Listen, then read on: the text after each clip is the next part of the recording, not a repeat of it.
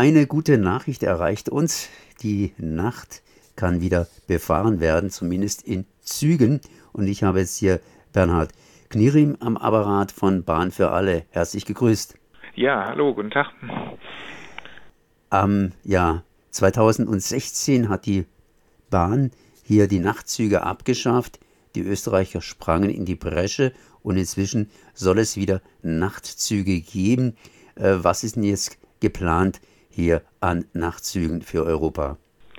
Na, jetzt tatsächlich soll das Netz nochmal erheblich ausgeweitet werden. Also es soll mehrere neue Verbindungen geben von Deutschland in Richtung äh, Frankreich, in Richtung Schweiz, von dort weiter in Richtung Frankreich und Italien und leider aber noch nicht nach Osteuropa, nicht nach Großbritannien und so weiter. Also es ist ein kleiner Fortschritt, das Ganze, aber natürlich noch bei weitem nicht das große europäische Netz, was wir uns eigentlich wünschen würden. Aber ein bisschen Symbolik ist dabei, weil tatsächlich die Nachtzüge nach Paris zurückkommen, die immer sehr beliebt waren, häufig ausgebucht waren und trotzdem stillgelegt wurden. Und das ist natürlich schon mal ein großer Fortschritt, dass die jetzt zurückkommen, immerhin. Ich habe in Ihrer Pressemitteilung gelesen, Deutschland, Frankreich, Schweiz und äh, Österreich machen da zusammen. Was heißt denn das, machen da zusammen? Haben Sie eine Initiative gegründet, beziehungsweise eine ja, Gemeinschaft, eine Gesellschaft? Oder äh, wie arbeiten die zusammen? Genau, das soll eine gemeinsame Kooperation im Bereich der Nachtzüge und wir hoffen vielleicht dann auch im Bereich der Tageszüge stärker werden. Aber erstmal war jetzt von den Nachtzügen die Rede. Das heißt, die Bahnen arbeiten zusammen, um die Züge gut hinzukriegen. Und das ist aus unserer Sicht auch genau die richtige Richtung, weil tatsächlich die Bahnen miteinander arbeiten müssen, um das zu machen. Und bisher ist ja leider so ein bisschen die Ideologie der EU, dass die Bahnen immer in Konkurrenz zueinander stehen sollen. Und das führt definitiv nicht zu guten grenzüberschreitenden Verbindungen und guten Nachtzügen. Das sieht man eigentlich die ganzen Jahre, äh, denn die von selber so sind die eben nicht gekommen. Also ich glaube, es braucht diese Kooperation. Insofern ist es die richtige Richtung, was da passiert. Aber natürlich fehlen da jetzt noch ganz viele Bahnen. Das sind erstmal nur vier Länder. Also auch das kann wieder nur ein kleiner Anfang für das sein, was wir brauchen. Sie haben da ein Stichwort genannt EU. Drei EU-Länder, ein Nicht-EU-Land. Wie kommt denn das dazu? Ist eigentlich klar, steckt irgendwo in der Mitte, hat ziemlich viele Löcher in ihre Berge reingebaut dass da die Züge durchrauschen können, muss eigentlich da mitmachen. Aber äh, die Schweiz macht mit, ne?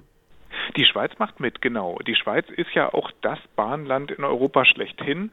Ähm, so ein paar Freiheiten haben die durchaus dadurch, dass sie nicht EU-Land sind, weil sie eben nicht diese gesamte Liberalisierungsstrategie der EU, also immer alles im Wettbewerb zu machen, mitmachen mussten. Das hat der Schweiz durchaus gut getan und da können wir anderen äh, europäischen Ländern manchmal eine ganze Menge von lernen.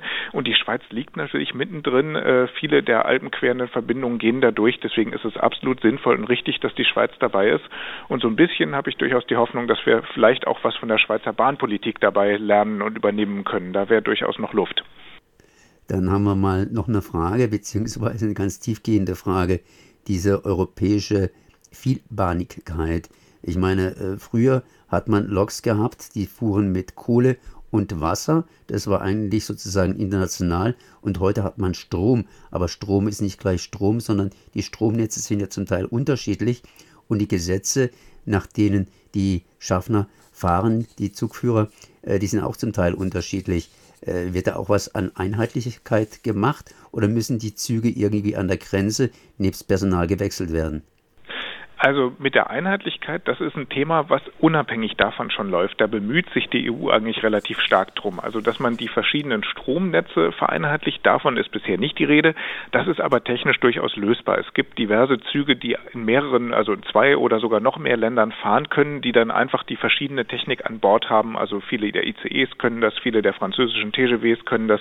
Es ist technisch alles lösbar. Was die EU im Moment versucht, ist, dass sie das Zugsicherungssystem vereinheitlicht. Also wie der Zug mit der Strecke kommuniziert, um eben mitzukriegen, dass er nicht zu schnell fährt, dass er an einem roten Signal hält, falls der Lokführer das übersieht, also alles, was für die Sicherheit verantwortlich ist.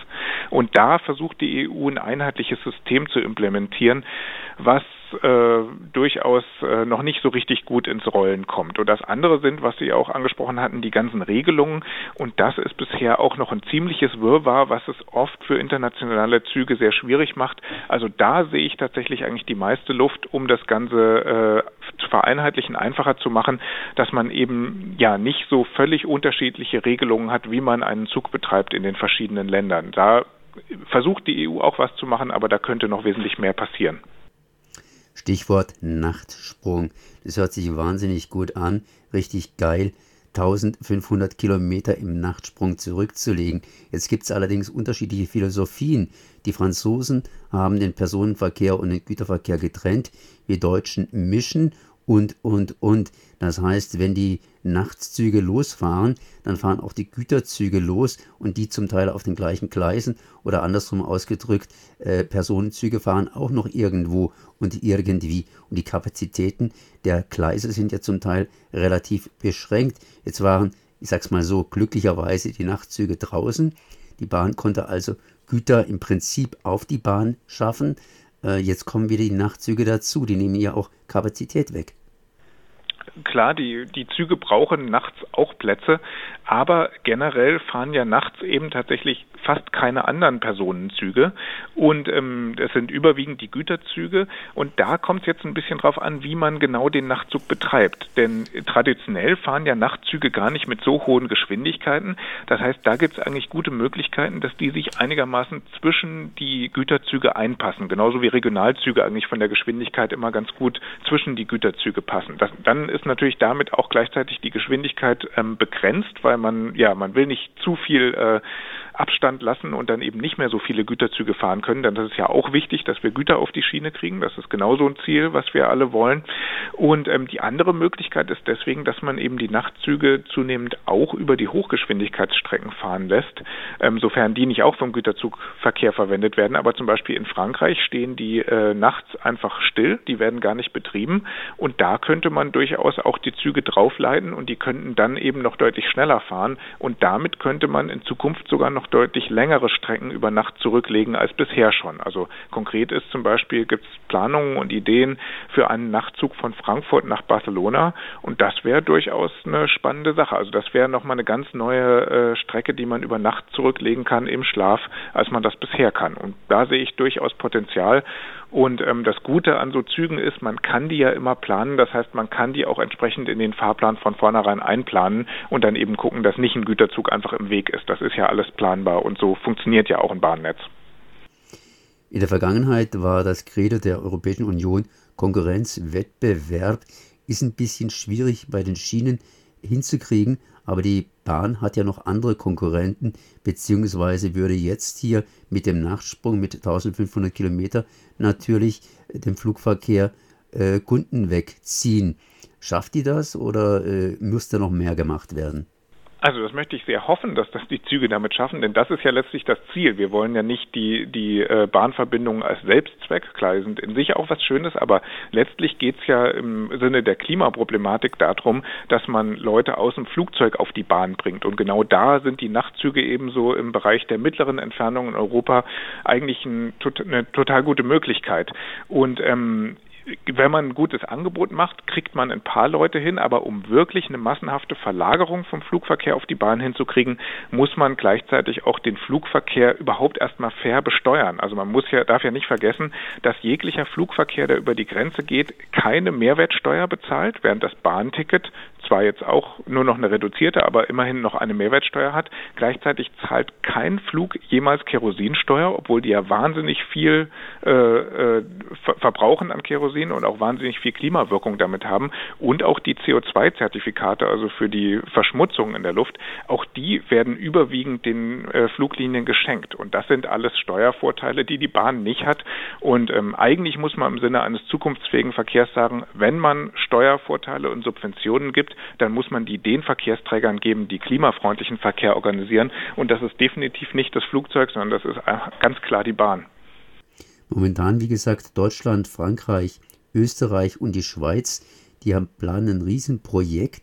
Andere Länder stehen noch außen vor.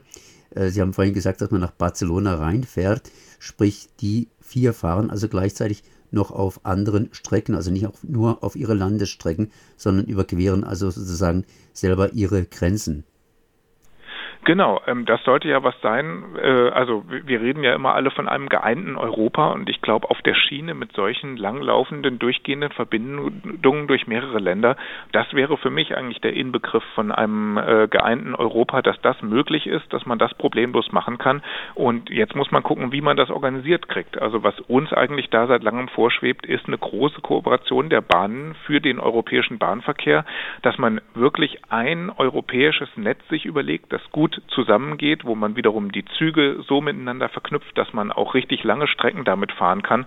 Also sowas wie die United Railways of Europe, das wäre eigentlich ein vernünftiges Ziel, um wirklich langlaufende gute Verbindungen in Europa machen zu können. Denn das brauchen wir unbedingt, wenn wir den Flugverkehr ersetzen wollen. Und wenn wir die Klimakrise ernst nehmen, dann müssen wir das. Und äh, ja, eigentlich sollte jetzt der Flugverkehr am besten sich gar nicht mehr von der jetzigen Krise äh, zahlenmäßig erholen, sondern das, was dann an Verkehr zurückkommt, sollte direkt auf die Bahn gehen. Das wäre das Ideal. Das heißt, man müsste das Ganze in Brüssel oder Straßburg oder wo weiß, äh, wo ansiedeln, um das zu koordinieren.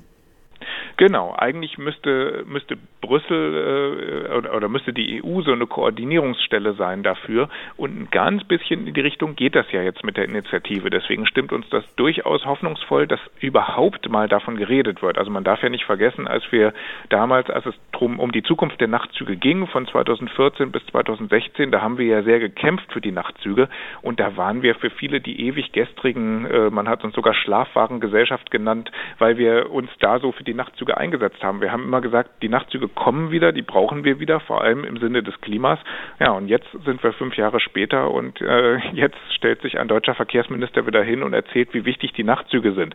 Es ist eine ziemliche Kehrtwende, aber es ist, äh, man muss sich freuen darüber, es ist ein Fortschritt. Und auch Richard Lutz als Bahnchef hat das so gesagt, ähm, das hat auch vor fünf Jahren noch ganz anders geklungen. Gibt es schon irgendwelche Zahlen, welche Kapazitäten da jetzt zur Verfügung gestellt werden?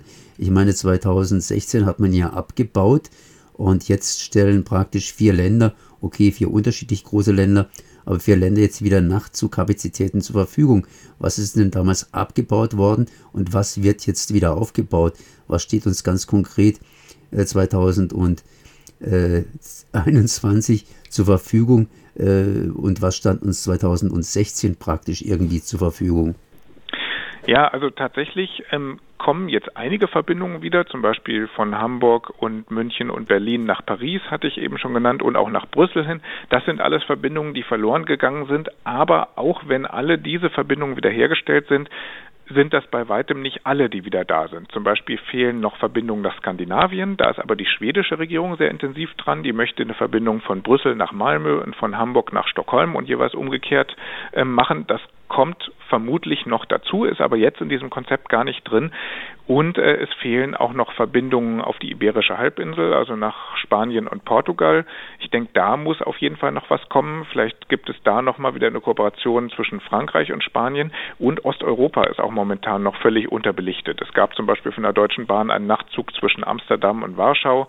Ähm, sowas in der Art bräuchte man auf jeden Fall auch wieder. Also es ist noch eine ganze Menge an Bedarf zu tun. Und ja, deswegen sagen wir, es ist ein erfreulicher Anfang. Es ist eine echte Kehrtwende, dass man jetzt überhaupt wieder über Nachtzüge als ein Zukunftsprodukt redet. Aber das, was jetzt angekündigt ist, reicht natürlich bei weitem nicht aus. Also wir haben schon vor einigen Jahren eigentlich ein sehr viel umfassenderes Konzept gemacht, den Lunar Liner. Da haben wir tatsächlich uns einen Fahrplan und Verbindungen überlegt, wie man ganz Europa gut miteinander verknüpfen könnte mit Nachtzügen. Und eigentlich sollte man Nacht- und Tageszüge da zusammendenken. Und ähm, ja, das wäre eigentlich was, wo es hingehen sollte. Und äh, wir versuchen da natürlich unsere äh, Auffassungen, unsere äh, Pläne mit einzubringen und hoffen, dass man an irgendeinem Punkt von Seiten der Regierung und der EU auch auf uns zukommt und sagt, was habt ihr denn für Ideen und was können wir denn äh, da noch machen, um noch besser zu werden. Da kann ich nur sagen, gute Nacht. Das war Bernhard Knirim von Bahn für alle. Merci. Ja, danke. Tschüss.